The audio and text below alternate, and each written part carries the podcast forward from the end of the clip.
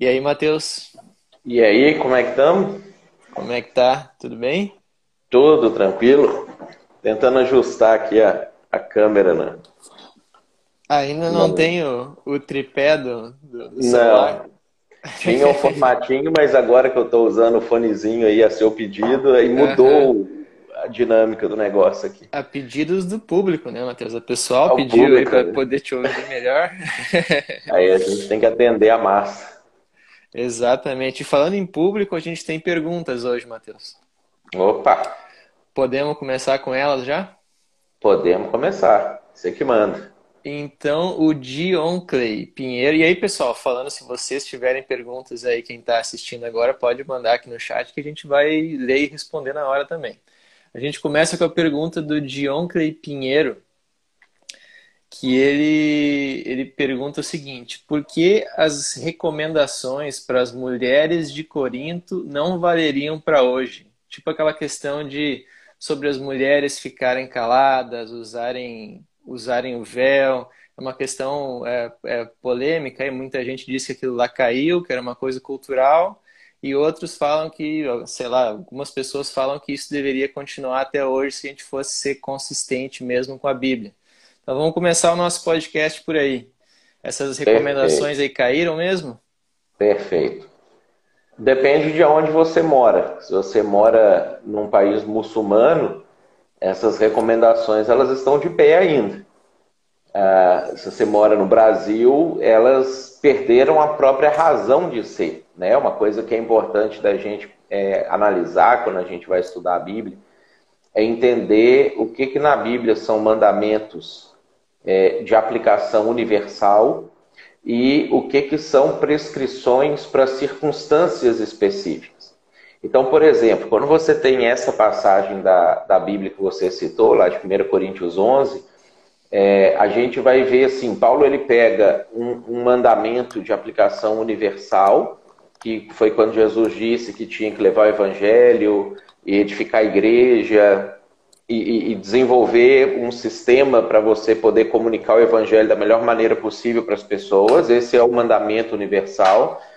E em Corinto, dentro do que eles viviam, da cultura deles, da percepção de mundo deles, a melhor forma de se fazer isso era aquela que ele prescreveu ali no capítulo 11. Então, a gente precisa é, entender a Bíblia, por exemplo, em nenhuma passagem no Antigo Testamento, lá no Pentateuco, que é onde a gente tem leis, e nenhuma passagem dos Evangelhos vai dizer que é, o homem é vergonhoso ter cabelo comprido e a mulher é vergonhoso ter cabelo curto ou não usar véu. Então você vai ver que essa percepção era uma percepção cultural. Na nossa cultura, por exemplo, uma mulher usar véu é esquisito, não é nem uma coisa honrosa ou uma coisa admirável ou alguma coisa nesse sentido, é uma coisa estranha. Então, se, se eu faço aquilo que para eles lá ia potencializar a comunicação da mensagem do Evangelho. Aqui eu vou regredir a comunicação do Evangelho, porque as pessoas vão achar estranho, vão falar assim: eu não quero participar de um negócio dessa forma. Eu preciso entender o que, que aqui na nossa realidade é percebido como potencializador da comunicação do Evangelho, quais são os costumes locais, como que as pessoas da sociedade local veem é, boas práticas, bons relacionamentos, bons exemplos de família. E esses ou essas formas são as formas que eu vou traduzir para cá para poder trabalhar dentro da percepção nossa aqui. Né? Você pensa, por exemplo, você vai uhum. pregar o evangelho numa tribo indígena e você chega lá e manda as mulheres índias começarem a usar véu no cabelo, elas não usam nem roupa no resto do corpo, e você vai mandar elas usarem véu no cabelo. Isso não faz o menor sentido para elas lá. Então a gente tem que tentar entender sempre essas situações. Tem, uhum. tem coisas que são pecados para qualquer cultura, e a Bíblia é muito clara em relação a essas coisas. Uh, e, e, a gente vê que o próprio Atos 15, é, os apóstolos vão tentar definir o que, que são pecados iniciais de ponto de partida, vamos dizer assim, para qualquer cultura, qualquer povo, em qualquer lugar. E depois existem as particularidades de cada local que precisam ser levadas em consideração para esse desenvolvimento. Uhum, excelente. Então, é uma questão mais cultural de aplicar princípios ali para aquela cultura para poder espalhar melhor o evangelho do que um mandamento universal. E como é que a gente sabe definir que isso é uma questão cultural, né? Por exemplo, Paulo queria que eh, era essa questão do véu era uma questão mais para aquela cultura de, da pessoal de Corinto. E como é que a gente define, por exemplo, que o casamento homossexual é uma questão universal e não uma questão cultural?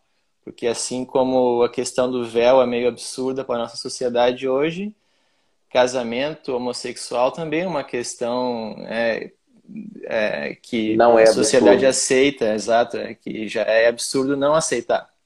Uhum. Uh, nós, nós sempre usamos como parâmetro de o que, que é a vontade de Deus universal é, as leis do Antigo Testamento e a, que é principalmente o Pentateuco, né, no Pentateuco, Moisés, ah, e as leis de Jesus.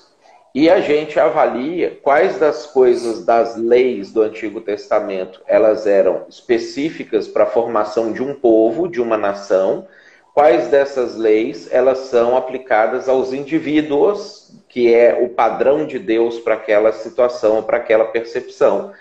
Ah, e aí a gente vê o que, que Jesus fala sobre essas coisas. Então, quando você pega o casamento homossexual, você vai ver que quando Deus cria o casamento, estabelece leis para o casamento, e isso não são leis civis para um país, isso são leis espirituais e morais, é, ali Deus ele vai estabelecer como que isso precisa acontecer, vai criar as regras, vai criar os limites para isso, e esses limites, eles são universais, eles valem dali em diante para tudo. É, por exemplo, baseado nesses limites, que Tiago, lá em Atos 15, ele vai falar sobre é, você tem que dizer para os gentios, né, para os não-judeus, que eles têm que se abster das relações sexuais ilícitas.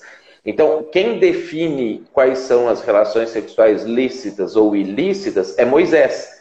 É aquilo que está escrito lá no Antigo Testamento. Porque o que, que Tiago está fazendo em Atos 15?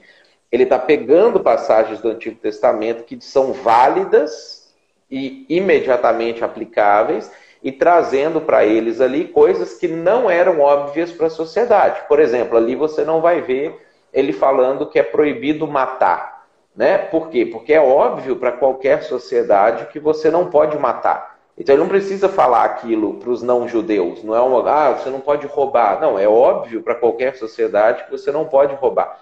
Então ele vai pegar as coisas ali que não são óbvias, que pode ser que em uma ou outra sociedade você vai ter diferença, e aí ele faz essa aplicação para poder mostrar, ó, essas leis são universais. E mesmo que a sua cultura não tenha isso como algo óbvio, você precisa adotar para si e para a igreja e, e para as comunidades que vão ser formadas a partir daí. Uhum, excelente, Matheus. Agora ficou bem claro essa questão. A gente tem uma outra pergunta que é da Tânia Ramires Duarte.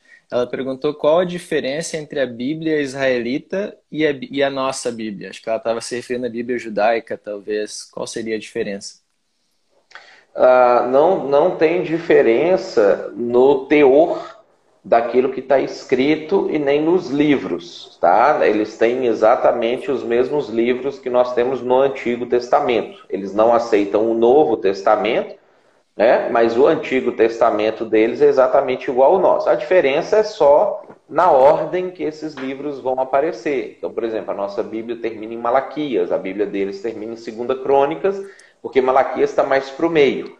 Né? Eles classificam é, a Bíblia, o Antigo Testamento, em três partes e alguns livros que a gente divide, tipo Primeira Reis e Segunda Reis, 1 Samuel e 2 Samuel, para eles não é dividido, é um livro inteiro só.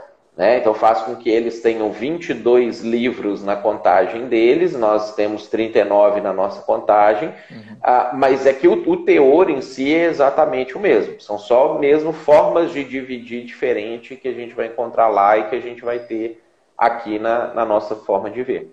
Ah, entendi. A diferença está só na forma de organização mesmo. Exatamente. O texto é idêntico. Uhum.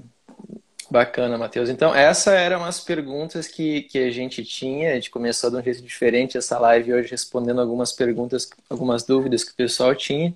E agora a gente volta para a nossa proposta de sempre, que é ó, a Tânia, que fez a pergunta, acabou de entrar aqui online na live. Ó. Tânia, a gente respondeu a tua pergunta agora há pouco, depois você pode assistir ela gravada. Mas seguindo o nosso estudo aqui de Gênesis, como a gente estava agora na última live em Gênesis 2, a gente tinha parado um pouco depois da questão das árvores do conhecimento, a árvore do conhecimento do bem e do mal e o, a árvore da vida. E quando a gente chegou nesse tópico, a gente passou por cima da criação do homem, que foi de propósito, agora é um tema que a gente tem que voltar para lá. No, em Gênesis 2, 7, diz assim: que formou o Senhor Deus ao homem do pó da terra, ele soprou nas narinas fôlego de vida e o homem passou a ser alma vivente. Então, pó da terra, fôlego de vida e alma vivente. Tem, tem três elementos que aparecem aí na criação do homem. Isso seria, poderia nos dar uma base para entender qual a composição do ser humano, enquanto um, um, ser que tem um corpo, que tem uma alma, que tem algum outro elemento. Como é que a gente pode entender isso? A, a Bíblia ela vai cada vez mais clareando isso para a gente à medida que a gente vai avançando no texto, para mostrar para nós a composição completa do ser humano como sendo aquilo que a gente em teologia vai chamar de tricotomia, que significa que a gente tem três substâncias diferentes, mas entrelaçadas, que nos compõem.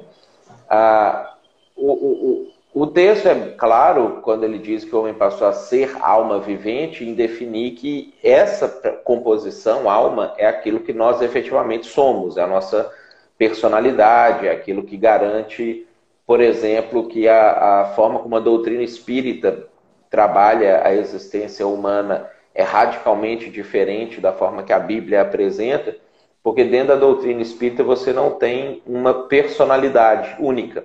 Né? Você uhum. veio como Rumenig agora, você pode ter vindo como Maria na encarnação passada, você pode voltar como José na próxima encarnação, ou seja, você não tem uma personalidade em si, você tem uma substância que vai se adequando às existências humanas aqui na Terra. Quando a Bíblia apresenta para nós que nós somos alma vivente, depois a gente vai vendo como que a alma vai sendo tratada no decorrer da Bíblia, mostra que o cerne da nossa natureza está ali.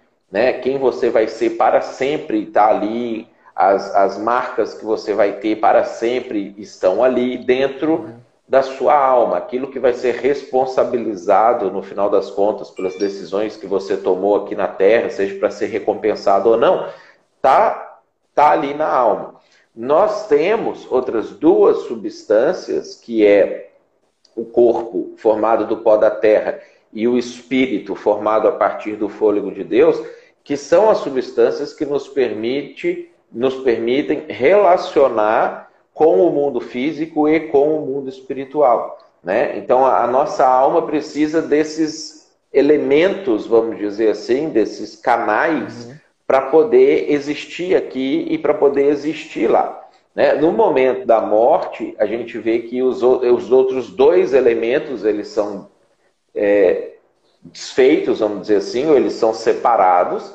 Né? O Salomão fala isso para a gente em Eclesiastes: o corpo volta para a terra, o espírito volta para Deus, a alma vai para um estágio intermediário, aguardando a ressurreição, para depois passar pelo julgamento. Né? Na uhum. ressurreição, Deus vai restaurar o corpo, vai restaurar o espírito e colocar a alma dentro daquilo ali, para que então o ser humano possa ser julgado inteiramente, seja uh, o juízo em si, que é o juízo final para condenação, seja a recompensa pela vida da pessoa salva que ela teve aqui. Né? Então, a, o homem ele possui três substâncias, mas ele é a alma. As outras uhum. substâncias elas só são parte de você enquanto elas estão conectadas com a sua alma. Uhum. Né? Isso a gente vê claro, tipo, se eu arrancar a minha mão, decepar a minha mão no acidente, uhum. alguma coisa assim, isso aqui deixa de ser Mateus. Isso vira um pedaço de carne, vai decompor, vai acabar uhum. e, e, pronto. Né? O Mateus continua sendo daqui para o resto, porque é o que ainda está conectado na alma. Né? Então, uhum. essa, essa conexão é que define personalidade. Uhum. Excelente. E a gente pode usar de maneira é, didática essa noção de que o ser humano tem três substâncias de uma maneira prática, assim, para aconselhamento, por exemplo, para entender que tem alguns problemas que a pessoa vai apresentar para ti que são mais da área do corpo. Sei lá, a pessoa tem depressão. Então essa depressão ela pode ter uma causa física, ela pode ter uma questão, um desequilíbrio químico, genético que gera depressão, ou pode ser uma causa na alma. Ela está passando por problemas psicológicos, circunstâncias no casamento, na família, ou pode ser uma coisa espiritual. A pessoa tem um pecado com o qual ela não lidou e isso está afetando as emoções dela e o corpo também. A gente poderia fazer uma divisão dessa forma também? Poderia. Eu acho que o exemplo que você usou da depressão é perfeito, porque é uma, da, é uma das coisas, vamos dizer assim, dos problemas que o ser humano enfrenta, que realmente pode ter origem em qualquer uma das três composições dele, né? Uhum. Ah, e aí é muito importante entender da onde vem a origem para você poder atribuir a cura correta. Uhum. Porque senão você corre o risco de tratar algo que não é, você às vezes até mascara ou maqueia, ou até acrescenta uhum. mais culpa em cima da pessoa uhum. e agrava o problema se você trata isso a partir da origem errada. Então, realmente uhum. é extremamente importante ter essa percepção que você colocou. Uhum. É, eu vejo muitas correntes de aconselhamento cristão que parecem que colocam toda a, a, a culpa da, da causa da depressão em pecado. Então, se a pessoa está com depressão, o cara que é dessa corrente de aconselhamento vai procurar um pecado na vida dela que está gerando a depressão. Mas às vezes pode não ser. E aí você vai acrescentar um peso, um fardo naquela pessoa de ficar se examinando e não encontrar o pecado que está causando aquela depressão, quando pode ser uma coisa química. E isso é interessante porque assim a religião ela tem esse poder, né? Ela pode é, matar e oprimir, e ela pode libertar e salvar completamente. E, e, e quando é mal utilizado, uma má percepção teológica, uma má percepção bíblica, mata. E, uhum. e, e, pesa e carrega. Então, a, a gente vê muitas é, é, é pessoas que aderem, essa corrente que você citou, ela é principalmente a do Jay Adams, a, que pessoas que aderem a esse tipo de percepção, elas acabam, como consequência, trazendo um peso grande, elas, elas ajudam quem tem o um problema realmente derivado do pecado, então eles até apresentam e falam assim: olha aqui, a gente tem resultado, olha só todas as pessoas que foram é, resolvidas. Né? E jogam a culpa nas pessoas que não tiveram seus problemas resolvidos, como as pessoas que não querem largar os seus pecados. Uhum. E isso, isso é interessante, a gente tem um exemplo disso na Bíblia, que é o caso dos amigos de Jó.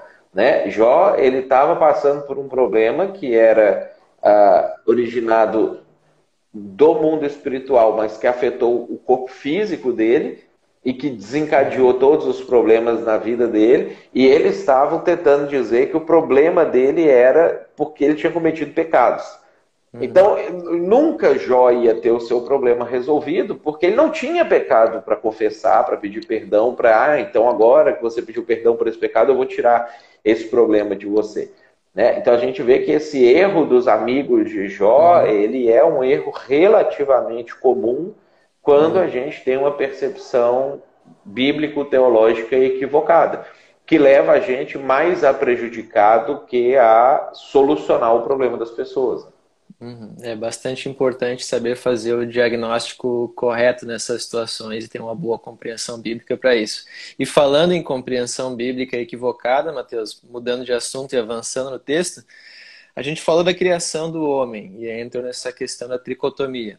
Logo em seguida, o texto, nos versículos 18 a 25, fala sobre a criação da mulher. E aí, uma, uma questão polêmica é que o texto fala, diz assim no versículo 18, que Deus diz que não é bom que o homem esteja só e que ele planeja fazer uma auxiliadora que lhe seja idônea. Então, aqui Deus está falando sobre o propósito em criar a mulher. E aí, o que que Deus quer dizer, né? O que que o texto aqui está querendo dizer com a questão de auxiliadora idônea? Porque muita gente interpreta esse texto como dizendo que a mulher foi criada para ser uma ajudante do homem num nível meio secundário, assim, entende? O homem é o principal e a mulher é uma ajudante, é uma auxiliadora, ali, alguém que está ali para ajudar. Então, é, como é que a gente entende esse texto corretamente? Era isso que o autor queria dizer ou auxiliadora idônea quer dizer uma outra coisa? Era, era isso que o autor queria dizer, só que não tinha esse peso que a nossa sociedade moderna traz para essa situação. Ah, o ser humano, por causa do orgulho, da arrogância, ele lida de uma maneira muito é, complexa com essa questão de eu ter como propósito ajudar alguém. Isso parece que é ofensivo, parece que está é, me diminuindo, parece que está me é, é, menosprezando. E Jesus ele tenta resgatar esse tipo de coisa quando ele vem, porque ele vem exclusivamente para isso, né, para ajudar a gente e para servir a gente. Ele tenta fazer os discípulos dele entenderem esse tipo de coisa, mas é difícil para a gente internalizar esse tipo de situação em todas as áreas. Quando Deus ele cria o, o Adão e, e, o homem, né, o masculino, ele cria ele e dá incumbências para ele, dá tarefas para ele com o propósito que ele exerça essas tarefas e, e viva o seu propósito, a sua razão é, de existir, que é um tipo de serviço. Não era ele viver para si mesmo, não era para ele fazer coisas para ele mesmo. Quando então ele vai criar a mulher, é como se ele estivesse falando com Adão assim: Adão, você não dá conta de cumprir o seu propósito sozinho, uhum. então eu vou agora fazer, e você viu isso, então eu vou fazer alguém que possa ajudar você a cumprir o propósito para o qual eu te criei. Então ele cria Adão para servir, ele cria a mulher para servir, a, Eva para servir. Porque no final das contas, Deus é um Deus que serve. Então nada mais ele estava fazendo do que tentando fazer com que a gente entendesse que a natureza do existir bem é servir. Essa é a razão pela qual o Criador de todas as coisas existe e é o que ele queria que a gente tentasse entender também. Ah, e ele queria que a gente entendesse, e isso a gente vê na própria Trindade, que as pessoas não servem de maneiras iguais, as pessoas uhum. servem de maneiras diferentes. O próprio Deus, quando você vê uh, o Pai, o Filho e o Espírito Santo, os três são um Deus, eles são iguais, não existe hierarquia entre eles, não existe um que é mais importante ou que é menos importante do que eles, mas quando um foi morrer, foi um deles que veio morrer.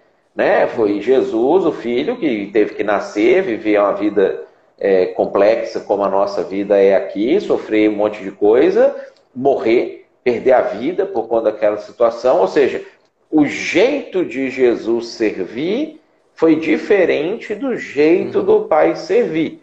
Para a gente, que é cheio dessas coisas de hierarquia, de orgulho, arrogância uhum. e etc., a gente começa já a enxergar como se o pai fosse mais importante do que o filho, como se ele tivesse uma proeminência em relação é, é, a Jesus, alguma coisa nesse sentido. Então, a gente fica o tempo inteiro tentando caçar formas de encaixar essa nossa maneira arrogante de enxergar o mundo e a gente transpõe isso para o relacionamento ou para a existência homem e mulher. Na verdade, o que Deus faz? Ele cria o homem para servir, a mulher para servir de formas diferentes.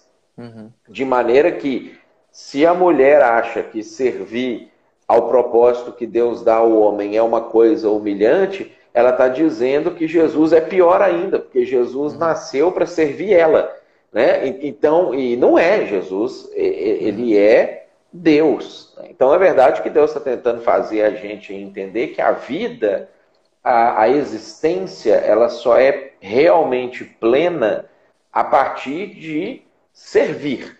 Né? E servimos de formas diferentes. A igreja é um grande exemplo disso. Nós temos pessoas que servem uh, em posições que aparecem e de, têm destaque, pessoas que servem em posições que não aparecem, não têm destaque. E, de novo, a nossa tendência, por causa de arrogância e orgulho, é querer supervalorizar as posições que aparecem. Então, uhum. esse é um, é um dos dilemas que a gente está existindo aqui na Terra hoje para tentar lidar com eles, tentar é, administrar esse tipo de coisa. Uhum, entendi. Então, essa diferença que existe, esse teu exemplo da Trindade foi bom. Essa diferença de papéis entre homem e mulher não quer dizer que haja uma diferença de importância de um para outro.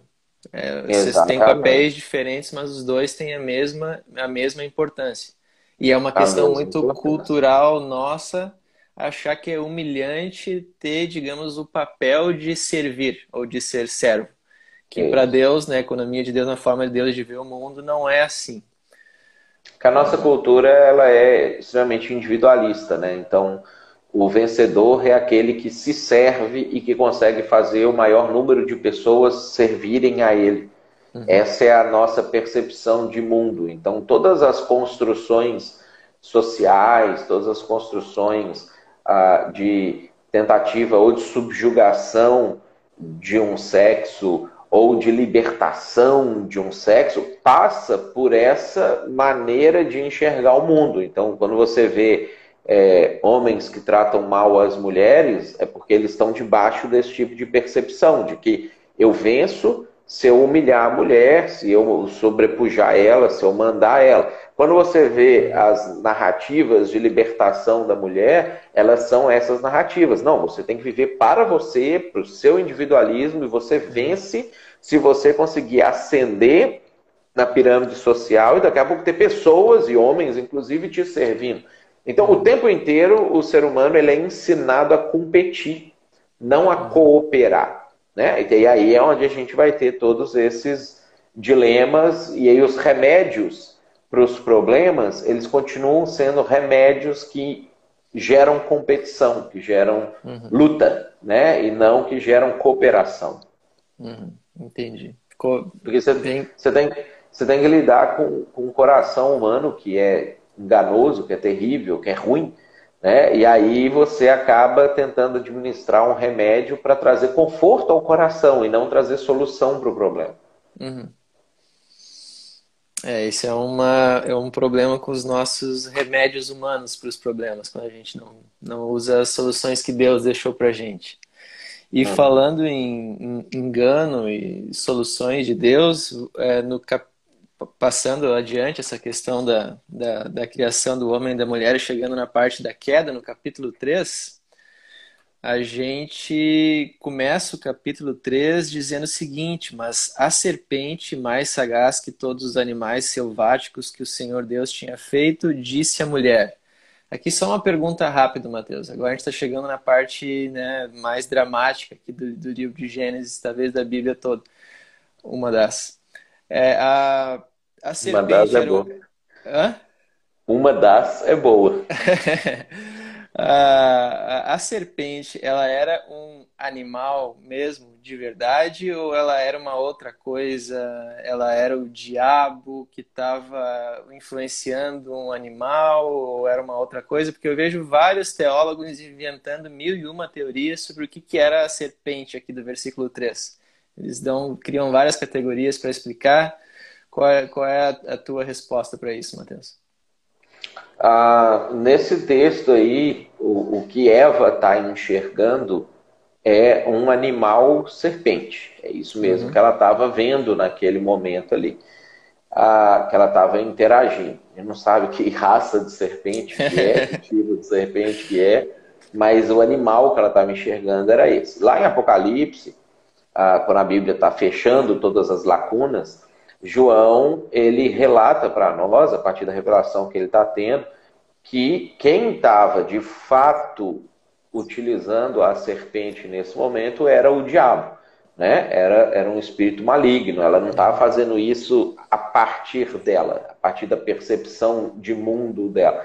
a gente não sabe em que nível que isso acontece, é, mas a gente tem um exemplo curioso né, e estranho pra caramba também, uma das, como você disse, uhum. que é quando a jumenta do Balaão também fala com ele. Uhum. Porque a, um anjo aparece para o animal e essa aparição do anjo causa um desconforto no animal e promove um diálogo com o, o, o Balaão, o animal. É uma cena bizarra, extremamente estranha, extremamente esquisita, mas você vê assim que a interação de um ser espiritual com um animal gera a interação do animal com um ser humano.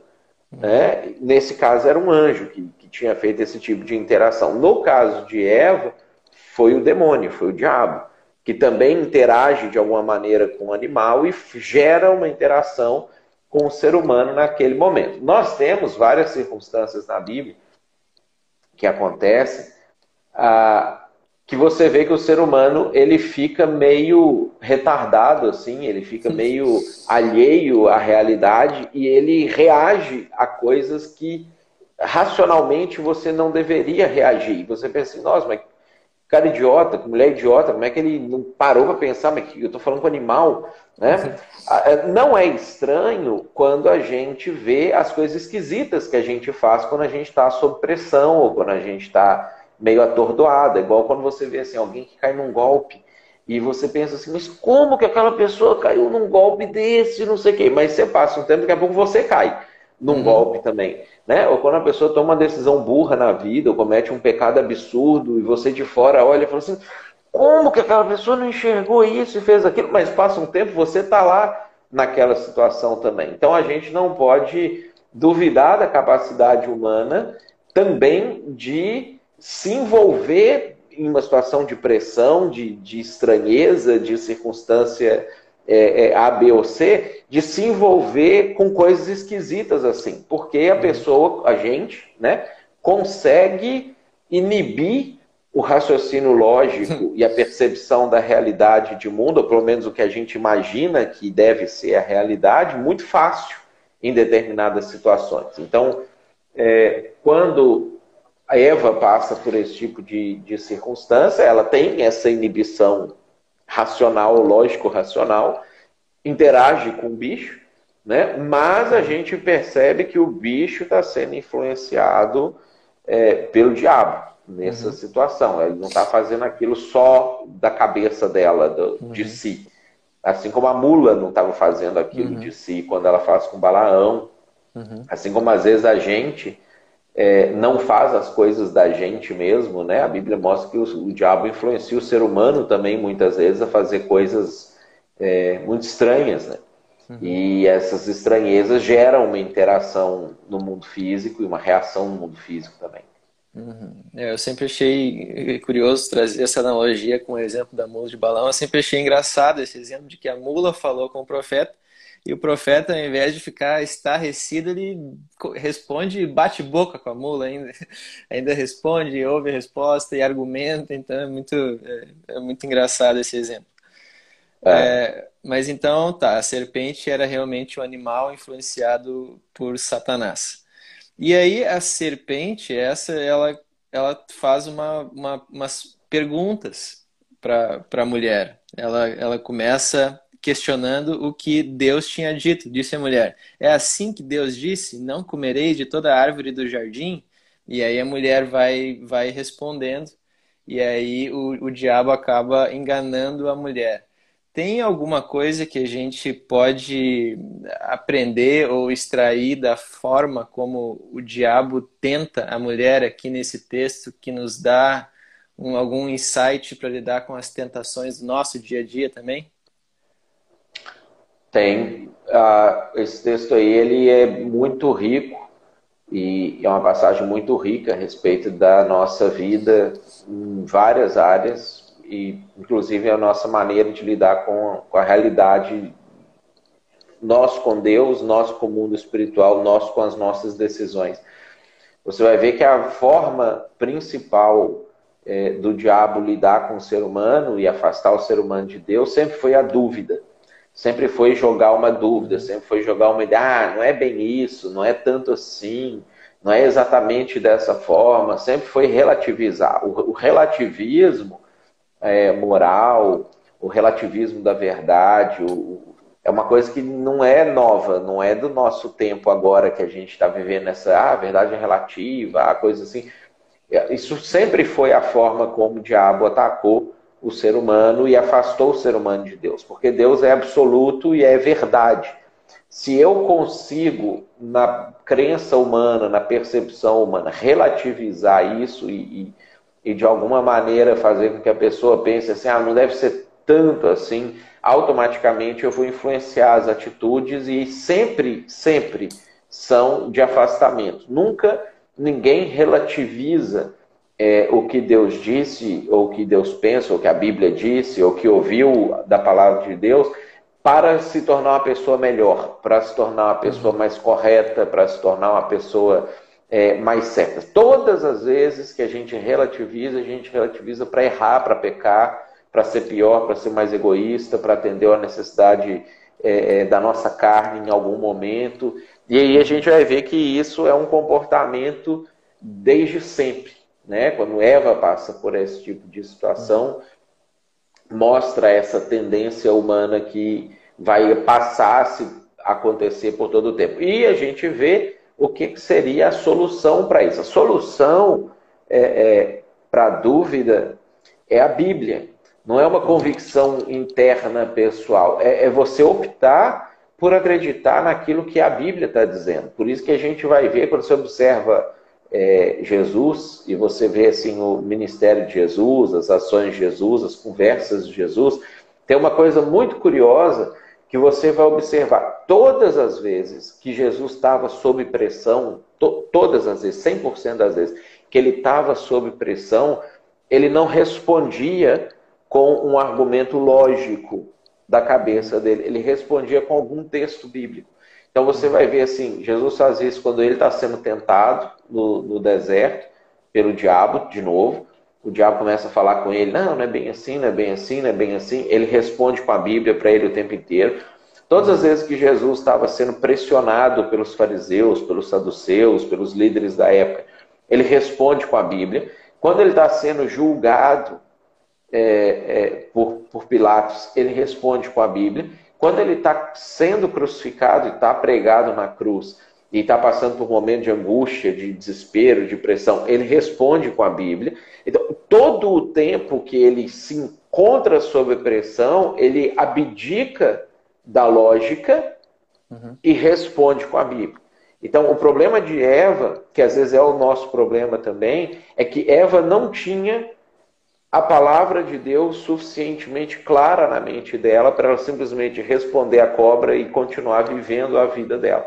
Uhum. Né? Que é o que muitas vezes acontece com a gente. A gente não tem, para todas as circunstâncias de vida que a gente passa, imediatamente um texto bíblico para. Ah, é isso aqui que a Bíblia diz, é isso que eu vou responder, é isso que eu vou fazer. Uhum. Aí a dúvida surge, a falta de, de segurança, a falta de clareza é, anuviam a nossa mente e aí a gente acaba errando. Né? Então, esse, esse, essa, esse diálogo entre Eva e a serpente é muito claro para trazer esse tipo de, de uhum. alerta para a gente, talvez até de incentivo, uhum. para como a gente melhor poderia viver a nossa vida. Uhum. Os métodos do diabo não mudaram muito nesse meio tempo, né, Matheus? Não mudaram, não mudaram. E a gente ouve muito falar, tem livros a respeito disso, sei lá, O Silêncio de Adão, que, que, que tentam explorar qual foi também o papel de Adão ou da omissão de Adão nessa questão de, da, da queda de Eva também. Adão, Adão ele tem, ele tem algum papel ou deveria ter exercido algum papel mais ativo nessa situação de Eva ser enganada pela cobra e, e ou é, o pessoal está criando teoria em cima de, do que o texto não diz? Está criando em cima do que o texto não diz, porque a gente não tem como saber pelo texto bíblico é, aonde que estava Adão naquele momento exato que aquilo ali estava acontecendo. Então, Adão não tinha que ficar andando atrás da Eva o tempo todo, perguntando o que você está fazendo, onde é que você foi, não sei o que. Tem homem que acha que tem que ser assim, né? Tem que ficar enchendo o saco da mulher ali o tempo inteiro. Onde é que você foi, o que você está fazendo, não sei o que. Então, isso, isso não é o papel de Adão, isso não é o papel de ninguém. As pessoas elas têm que ser responsáveis pelos seus próprios atos, pelas suas próprias atitudes. Tanto que, se é, Adão tivesse errado em ter deixado a Eva ir lá conversar com a serpente e comer a fruta, o pecado teria acontecido antes de Adão ter comido a fruta. E Adão, o pecado aconteceu quando Adão comeu a fruta. Ou seja, a gente não sabe se ele estava do lado de Eva e, e, vendo aquilo acontecer calado, a gente não sabe se ele estava perto de uma outra árvore, se ele estava andando no jardim, cultivando o jardim ali, como Deus tinha ensinado para ele, dito para ele que ele deveria fazer, e Eva foi até ele, levou a fruta e falou: oh, come aqui, que não dá nada não, não tem problema. A gente não sabe como que a dinâmica ocorreu, porque o texto fala que vendo a Eva que era bom, era legal, parecia que era gostosa, ia dar entendimento, não sei o quê, ela comeu e deu ao seu marido e ele comeu. A gente não sabe esse e deu se era toma aqui, eu acabei de comer bati um papo com a serpente e comi, se foi, não, toma aqui, depois de ter passado um, uns, uns minutos ali dela ter achado onde é que ele estava. Então não dá para a gente inferir isso. O que a gente sabe pela Bíblia é que ele errou por ter comido, né? Por ter dado ouvidos a ela e ter comido. Então, Adão não deu ouvido à serpente, ele deu ouvido a Eva. Paulo explica isso para nós depois uh, muito claramente lá em Timóteo, em 1 Coríntios, ele vai mostrar para a gente essa ideia de que a mulher iludiu Adão. Né? Então, Adão não ouviu diretamente a conversa da serpente, acreditou na serpente. Ele ouviu a conversa de Eva e acreditou é, em Eva. Uhum. Uhum. Interessante, Matheus. E falando em serpente, o Tiago Lima tem uma boa pergunta ali. O fato da serpente ter sido punida com a rastejar, depois que Deus pune a serpente no, nos versículos seguintes aqui, que ele pune a serpente por ter é, feito o que ela fez com Eva, o fato de ela ter sido punida a rastejar e pelo resto da existência mostra que ela a serpente em si teve algum tipo de culpa por ter dado permissão ao diabo de usar ela para tentar Eva? É difícil da gente cravar isso, é, porque duas coisas acontecem na Bíblia, tá? Às vezes acontecem situações que Deus, tipo a, puni, a punição, faz um, pune alguém ou, ou causa um mal, vamos dizer assim, com o objetivo realmente de responsabilizar por uma culpa. Ah, mas existem também situações que Deus faz essas coisas de modo didático, para poder ensinar coisas ao ser humano, para poder trazer algum tipo de verdade espiritual ou verdade maior, é, não necessariamente por conta de uma atribuição moral. Tá? Nós não vemos é, nenhuma passagem bíblica, além dessa citada aí, que atribui qualquer tipo de é, informação a respeito dos animais terem responsabilidade moral por aquilo que eles fazem. A gente sempre enxerga na Bíblia os animais como se eles fossem também objetos. É, é, é como se, é, sei lá, Deus destrói uma montanha para poder fazer alguma coisa. A montanha é um objeto. É, o objetivo de Deus com aquilo é ensinar alguma coisa para o ser humano. Deus muitas vezes conturba a natureza, o mar, é, é, por exemplo, para poder ensinar coisas para o ser humano. Então, Paulo vai explicar que a própria natureza foi corrompida por causa da decisão do ser humano de pecar. Então, assim, não tem como a gente cravar que a serpente foi punida por uma questão de uma responsabilização moral que ela teria de ter que ter resistido ao diabo.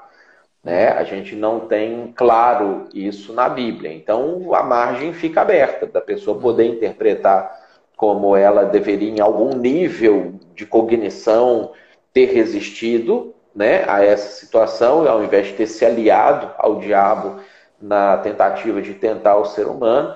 Assim como a gente tem aberto a margem de interpretação de que Deus faz isso para poder simbolizar algo maior para o ser humano, que é a relação do ser humano com o diabo em si. Né? Porque quando ele vai falar com Eva que o descendente de Eva vai pisar é, na cabeça da serpente, ele fala na verdade com a serpente que o descendente da mulher vai pisar na cabeça dela e ele vai ferir o calcanhar. Deus não está falando aquilo com a cobra animal, Deus está falando aquilo com quem estava por trás da atitude da cobra.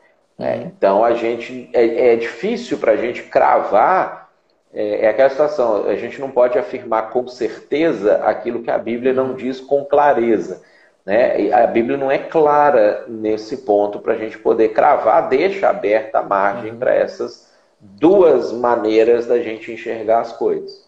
Uhum. Pode ter sido, então, essa punição apenas uma questão didática para Deus mostrar a gravidade do, do pecado, ou de se deixar usar pelo diabo, enfim.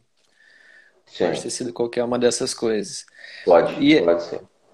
E aí, Matheus, se tu não tiver nenhum outro comentário sobre a tentação da cobra com, com para Eva, o Tiago respondeu ele muito bom a gente passa para o diálogo de Deus com Adão e Eva logo após a, a queda.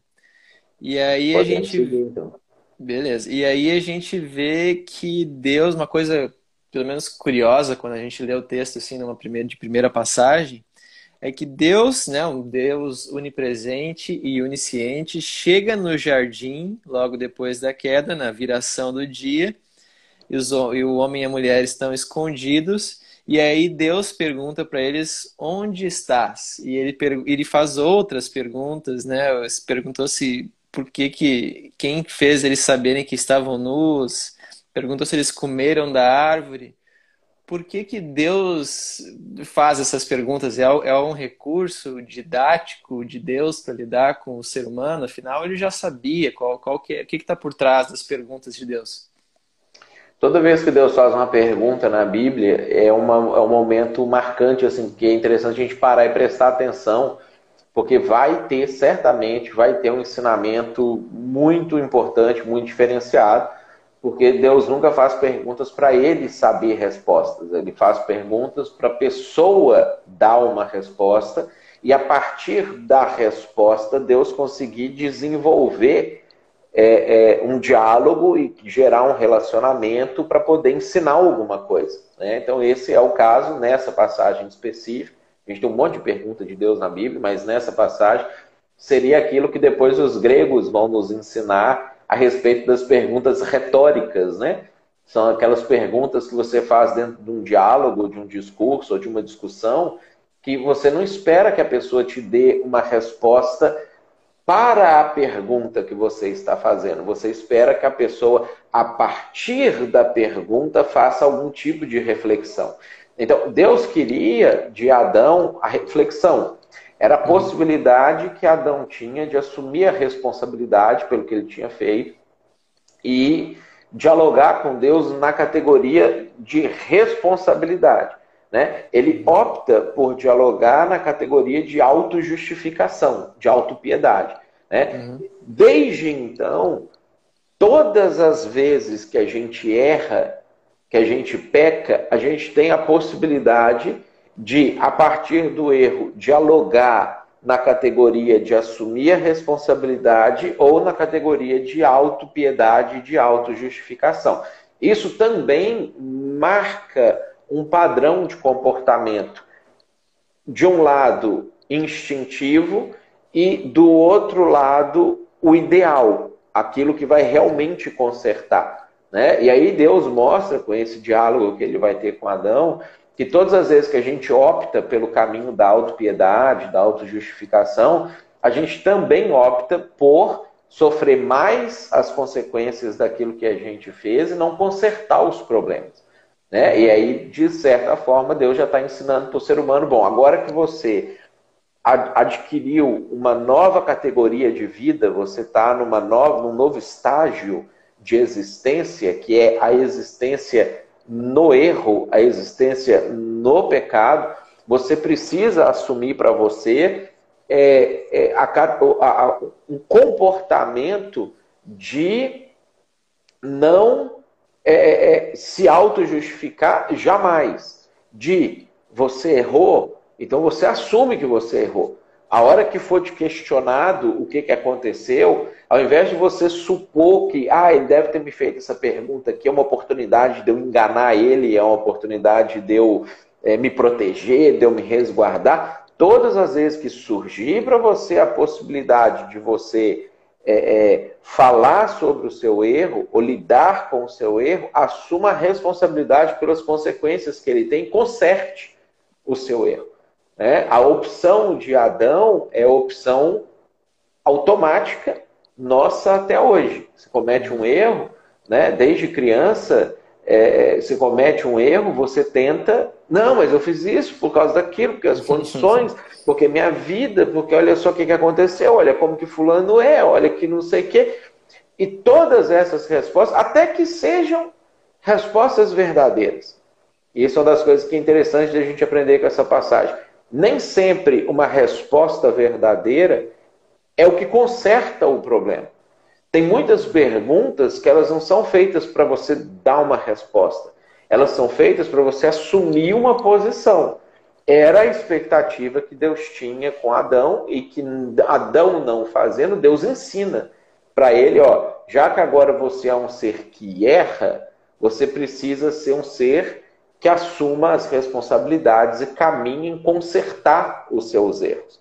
É, e todo o diálogo de Deus é nesse sentido, tanto com Adão quanto com Eva, as perguntas que ele vai fazer, e o resto das perguntas que vão aparecer na Bíblia, de Deus fazendo para as pessoas, sempre é isso. Deus tentando ensinar, para de se auto-justificar, abandona a autopiedade, a autocomiseração, assuma as responsabilidades pelo que você fez e conserte aquilo que você fez. Se você fizer isso, eu te ajudo. Eu caminho com você e eu ajudo você a consertar. Se você ficar na outra opção, você vai sempre se afundar cada vez mais. Isso em aconselhamento também tem uma, uhum. um, um, um, papel muito importante, né? Que a gente precisa ajudar. Isso é uma coisa que às vezes a gente erra muito como amigo de pessoas, né? Que às vezes o amigo da gente chega e está com um problema grave, ele começa a contar para a gente o problema, ele vai se auto-justificando, se auto-comiserando,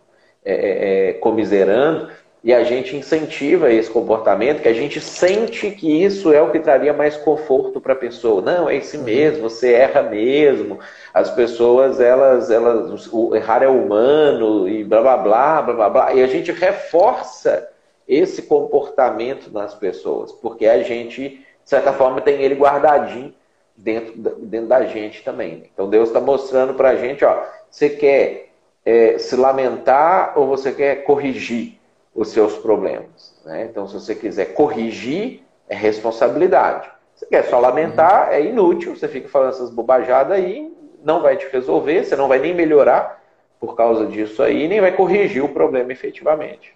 Uhum.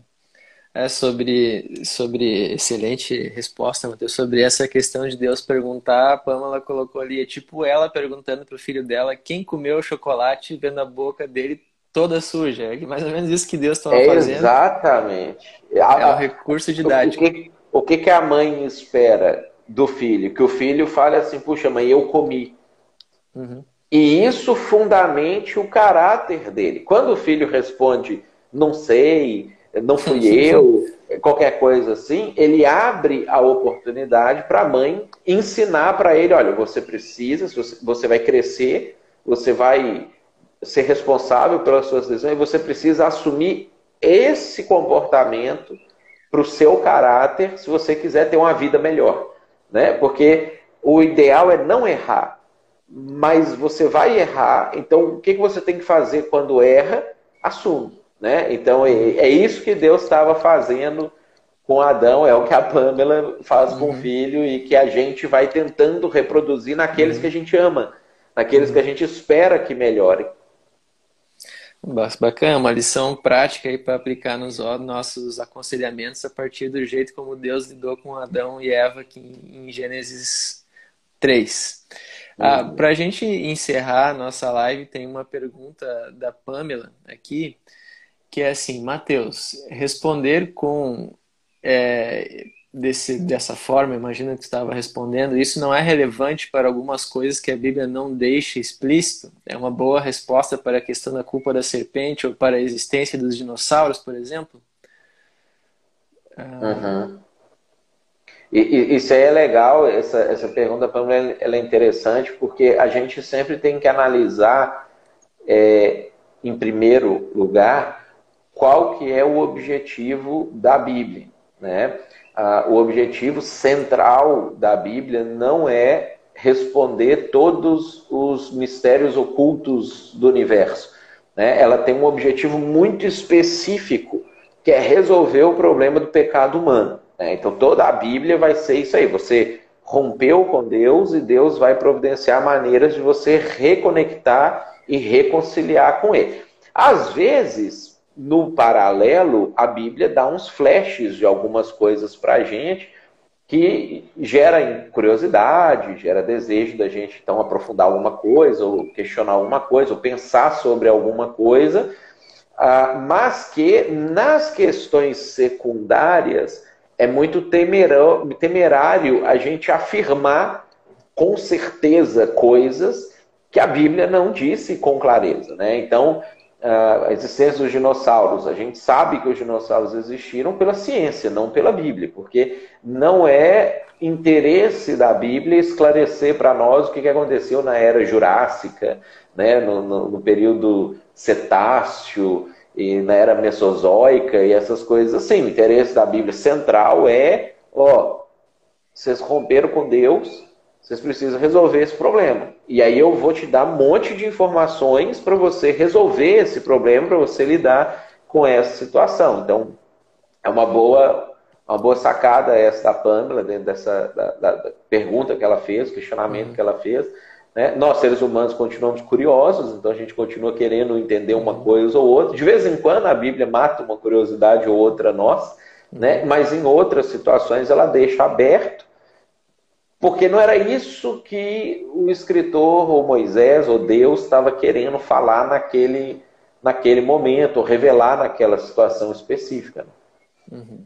Excelente. A gente tem que ter cautela no que, que a gente vai afirmar sobre a Bíblia. Né? O que dá para ter certeza a gente fala, e o que não dá a gente tem que deixar claro que é uma especulação, que pode ser uma coisa, pode ser outra. É, muita é, teologia ruim ter... saiu disso. Eu, exato. Eu posso ter certeza absoluta que a serpente fez aquilo que ela fez e Deus puniu ela. Agora, uhum. todas as motivações, é, é, eu acho que isso é uma coisa interessante quando a gente olha na própria questão da essa grande discussão, que talvez é a mais central no mundo evangélico, né? que é a questão da predestinação versus livre-arbítrio, né? Como é que é que Deus salva o ser humano, na verdade, não sei o que, não sei o que a preocupação central da Bíblia não é explicar o que, que acontece lá no mundo celestial, nas decisões de Deus a respeito desse assunto. A preocupação central é: se você não fizer isso aqui, você não vai ser salvo. Uhum. Né? Você precisa fazer isso aqui. Agora, ela dá um monte de dicas para nós de como que essas coisas vão acontecendo lá no entorno. Só que não são uhum. dicas assim claras, porque elas são textos incidentais. Eles não são textos centrais, porque para mim especificamente tomar uma decisão na minha vida não importa se eu estou tendo livre-arbítrio para tomar essa decisão ou se eu estava sendo predestinado para tomar essa decisão. Eu preciso tomar a decisão. E a Bíblia me dá um monte de informações com certezas absolutas sobre como eu tenho que tomar essa decisão. Agora, que, que acontece no, no, campo celestial, eu não sei o que. Incidentalmente, a Bíblia me dá algumas brechas, me aponta algumas coisas, me mostra algumas coisas, para eu poder entender o que está acontecendo. Né? A gente pegar o, o, exemplo ali da que a Pamela deu da, do tratamento do pai e da mãe com o filho, né? é mais ou menos isso também. O pai manda o filho comer, senão ele morre. Então, o filho tem que saber isso. Se eu não comer, eu vou morrer. Mas ele ainda não entende os nutrientes, como é que o corpo faz para metabolizar. Nada. Exatamente. Né? Mas ele tem uns indícios disso que a mãe vai falando ali, não, você precisa disso, você come, o seu corpo absorve algumas coisas e excreta outras. É, ele entende mais ou menos essa situação. Mas o que, que ele precisa fazer é comer. Né? Então a, a mãe fica o tempo inteiro falando come, come, come, come, come, porque senão você morre. Né? É, é essa ideia que a gente vai ter ali também. Ah, bacana. Um recado aí, então, para pessoal que gosta de debater de, sobre calvinismo, arminianismo. Né? Não, é, não é uma questão central da Bíblia.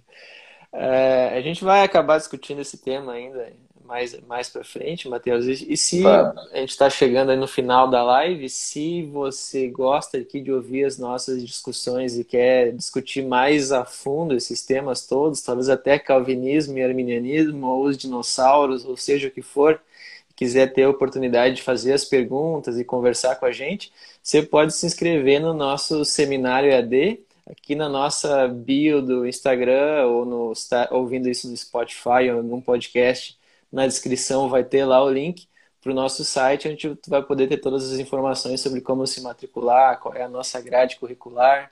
Então tá aí uma grande, uma grande oportunidade para você que mora em qualquer lugar do Brasil.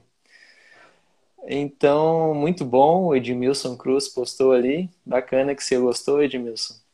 Abração, é, lá no começo tinha um, um, recado de um aluno teu também, Matheus. Eu não quero deixar passar o, o, Alexandre Bezerra. Falou, paz do Senhor, fui aluno de Betânia em Autônia de 1988 e me formei em 91. Aí não foi aluno meu, então, que eu não, eu não, não tenho idade para ter dado aula em 88. Mas bacana, bacana. Mas um abraço, um abraço pra vocês. O Edmilson eu conheci ele lá no Maranhão, amigão. Ah, é? É, São Luís, do Maranhão. Que bacana, a Tânia mandou umas boa. palmas. Bacana então, pessoal. Agradeço aí o pessoal que participou com a gente. Segunda-feira a gente está de volta e durante a semana, quem quiser enviar para nós as suas dúvidas, qualquer dúvida que tenha sobre a Bíblia, a gente vai responder aqui ao vivo no podcast. Como sempre, eu agradeço, Matheus, pela disponibilidade, pelas excelentes respostas, Matheus. Tamo junto aí. E a gente fica por aqui hoje, então. Bom almoço aí para quem, quem ainda vai almoçar. E... Abraço pro pessoal aí. Até a noite. Até a noite para quem é nosso aluno aí. Até mais. Tchau, tchau.